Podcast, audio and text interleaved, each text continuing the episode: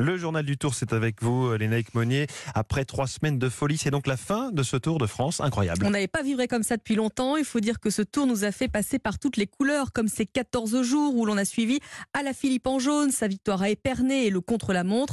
Il y a eu aussi les deux victoires d'étape de Thibaut Pinot, dont le Tour Malais, lui qui a cru pouvoir gagner avant finalement d'abandonner. Et puis on n'oublie pas non plus Romain Bardet qui a sauvé l'honneur et conservé hier son maillot à poids. Écoutez, le meilleur grimpeur du Tour 2019. Il y a peu de coureurs qui participent au, podium final sur les Champs-Élysées, euh, donc je suis vraiment content d'y être pour ce maillot. C'est le maillot, je dirais, de l'espoir et de le fait de, malgré les circonstances, savoir voilà, courber les chines et ne jamais renoncer.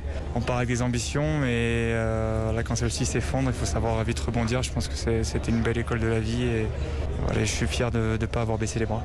Christophe Romain Bardet avec Christophe Giustiniani.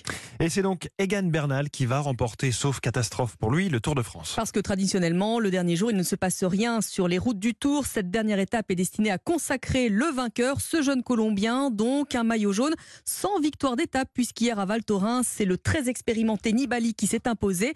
Bernal, lui, est tout jeune, troisième plus jeune vainqueur de la grande boucle.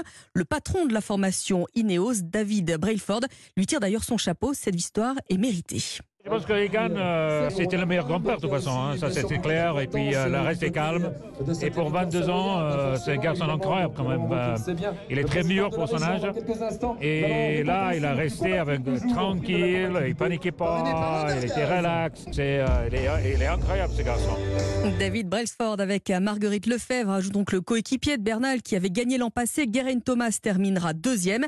Peter Sagan repart avec le maillot vert, celui du classement à points. Meilleur sprinter pour la septième fois. Il ira peut-être d'ailleurs chercher un succès aujourd'hui à Paris. L'arrivée à Paris qui est un moment attendu par tout le peloton. Parce que trois semaines de Tour de France, ça use et que les coureurs sont fiers d'avoir pu ne serait-ce que terminer dans les temps, comme Johan Ofredo, avant-dernier de ce Tour de France, à près de 4h30 du maillot jaune. Il y a eu des beaux moments, euh, mais il y a eu des très très durs moments. Et bizarrement, dans les deux derniers kilomètres, euh, j'avais une forme de nostalgie. J'étais un peu triste en fait que le tour soit presque fini. Alors que ça fait 10 jours que j'ai mal, ça fait 10 jours que je galère. Mais finalement, euh, au bout d'un moment, tu te complètes dans la souffrance.